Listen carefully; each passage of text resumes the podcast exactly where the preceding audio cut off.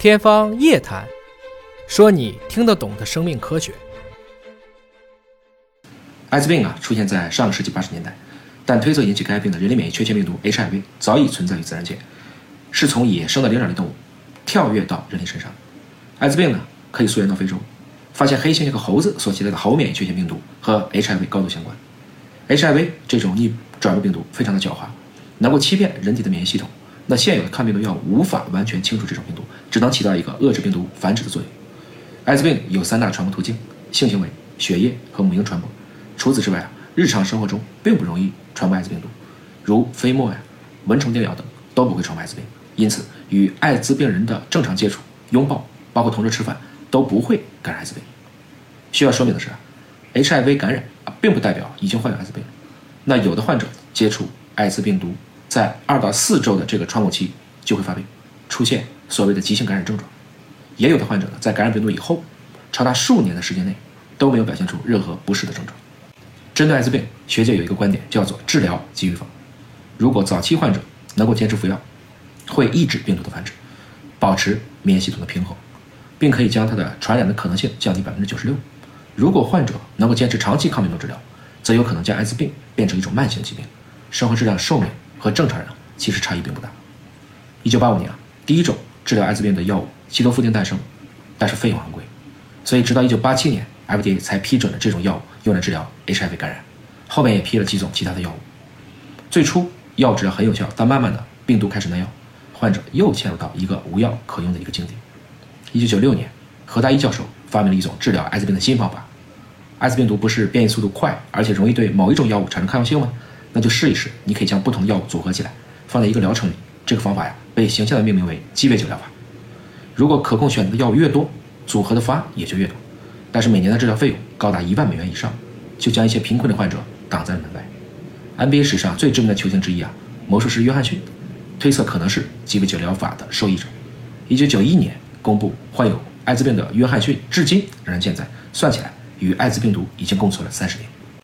中国的艾滋病疫情防控呢，开始于一九八三年，在国外爆发疫情以后，我国的研究者开始寻找艾滋病的踪迹。在一九八五年，中国大陆出现首例的艾滋病死者，因为有偿供血呀，导致 HIV 传播案例在九五年出现了。这个之后，国家出台了禁止有偿献血，并对无偿献血及血样检测做出了相关规定。一九九八年十月一日，献血法正式施行，经血液传播的传染病得到了极大的控制。值得一提的是，华大基因的创始人汪建在一九九四年归国后。就投入到了 HIV 抗体诊断试剂的开发中，并成功在1997年获得卫生部的批准。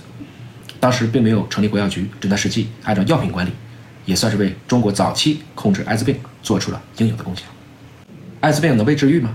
截止到这一刻呀，2022年的2月16日，医学界已经有三例已知的被成功治愈的艾滋病病人。那么前两例呢，都受惠于他们的骨髓移植。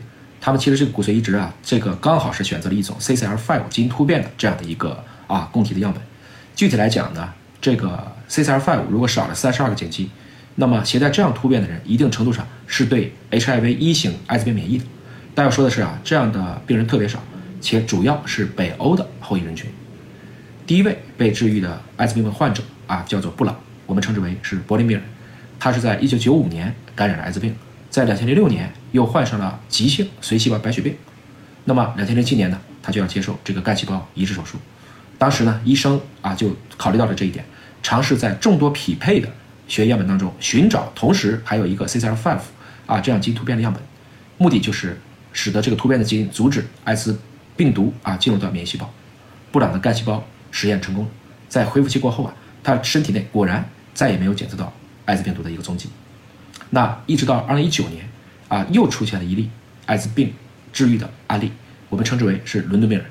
这个患者呢是在两千零三年感染了艾滋病，到了两千一二年，他确诊患上了霍奇金淋巴瘤。医生呢因为知道啊这个柏林病人想复制这个奇迹，非常庆幸的是，他们也找到了 CCR5 的基因突变的这样的一个骨髓样本，所以这个案例也成功了。要注意啊，HIV 啊进入到免疫细胞的入口可不止 CCR5 这一种。啊，艾滋病毒也不仅仅只有 HIV 一型这一种，虽然一型是主要的。要知道，生命总会找到出口，所以我们不敢说我们堵住了这一条路就一定能堵住所有的艾滋病。所以这两例痊愈的艾滋病人的成功实属偶然。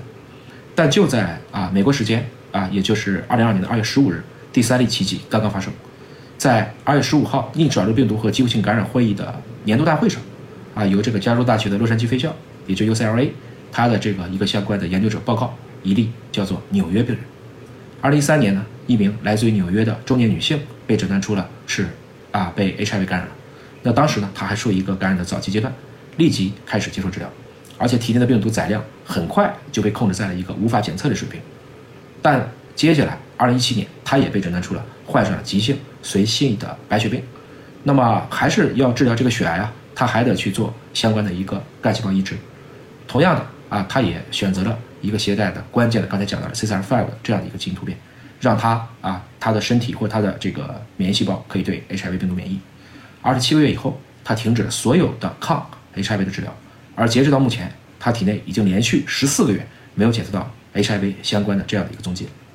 那么和前两位治愈者不同呢？纽约患者，这是一名女性，她是一名首个女性移植治愈的这样的一个患者，而她接受的这个干细胞移植也稍微有点不同。啊，是一份可以算是鸡尾酒疗法的这样的一个干细胞。这个干细胞呢，一个是来自于他和他亲人的这个骨髓或者说造血干细胞，以及从血库获得的一个脐带血。那么这份脐带血呢，啊，这个样本携带了能给啊 HIV 带来免疫力的这个 CCR5 的这个一个突变。所以研究者呢就讲到了，那这样的话呢，这个鸡尾酒的干细胞可以让啊整体它的这个身体啊干细胞加速成长，直到啊最后可以顺利的去接管它的这个系统。由于啊，HIV 病毒极其善于伪装和变异，目前也没有长效的艾滋病疫苗。虽然我们从来没有停止控制艾滋病的研究，在抗病毒药上也有不少突破，但是这个路应该说还很长。当然，确实有一部分携带了 CCR5 基因突变的人天然不易感，基因编辑治疗啊，未来也是一个可以考虑的方向。但是这些突飞猛进的技术呢，也同时引发了医学奇迹，包括基因编辑的丑闻。那人类和艾滋病博弈的结果如何呢？还需要耐心等待。啊，我相信，只有我们人们更有爱，才能携手共创一个没有爱。